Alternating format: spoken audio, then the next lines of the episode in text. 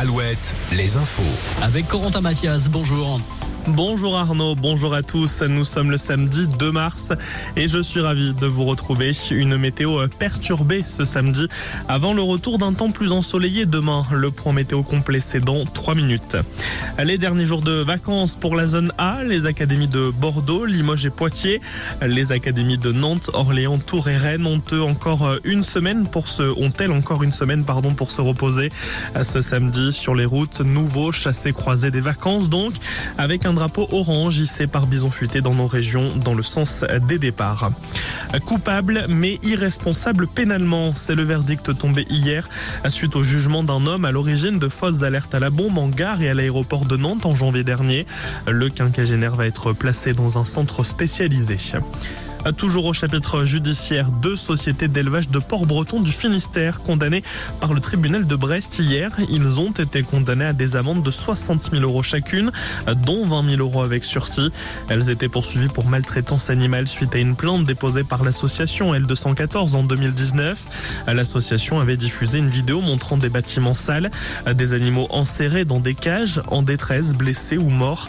Ces deux sociétés ont également l'interdiction de détenir des animaux pendant un an. Les détails sur alouette.fr. Le maire et vice-président de la communauté urbaine de Limoges ainsi que deux de ses adjoints sont désormais visés par une enquête préliminaire ouverte par le parquet de Tulle. Une enquête suite à la plainte pour harcèlement moral déposée le 13 février dernier par une ancienne directrice de la métropole et un cadre toujours en poste. Ces derniers évoquent aussi des faits d'agression et de harcèlement sexuel sur d'autres personnes. Dans leur plainte, les deux agents dénoncent notamment, je cite, un harcèlement institutionnalisé sans intervention hiérarchique malgré plusieurs alertes. certa. En Loire-Atlantique, cinq étudiants sont à l'initiative ce samedi d'une course arc-en-ciel, autrement dit une Rainbow Run à Saint-Julien-de-Concel. Une course pour la bonne cause, soutenir la lutte contre le cancer. Le principe de la course, courir tout en recevant de la poudre de couleur. Le parcours se fera sur 2 km autour du plan d'eau du Chêne. Les participants pourront faire un don de 5 euros à chaque tour.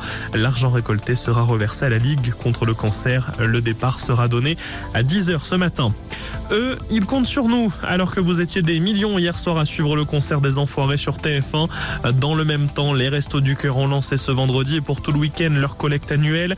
Une collecte de dons alimentaires, mais aussi de produits d'hygiène. Jusqu'à demain, 80 000 bénévoles seront présents dans 7500 supermarchés partout en France.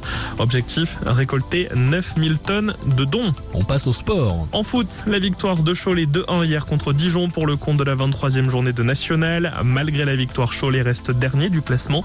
Niort, qui l'a emporté plus tôt, est second. Ce samedi, derby Centre-Val de Loire, Châteauroux reçoit Orléans, Le Mans accueille le Gol FC. En rugby, la 22e journée de Pro D2 hier et la lourde défaite d'Angoulême face au Stade Montois 52 à 7. La défaite de 2 points pour Vannes contre Biarritz 12 à 10. Et puis en basket, c'était hier le retour des clubs de Pro B, la victoire du leader La Rochelle, mais aussi celle d'Angers et de Poitiers, la défaite de Nantes contre Rouen. La météo Alouette avec météowest.fr. La pluie sera donc majoritaire aujourd'hui. Des averses ce matin qui se concentrent principalement sur la Nouvelle-Aquitaine. Les averses sont plus localisées sur la Bretagne et la Vendée. La pluie restera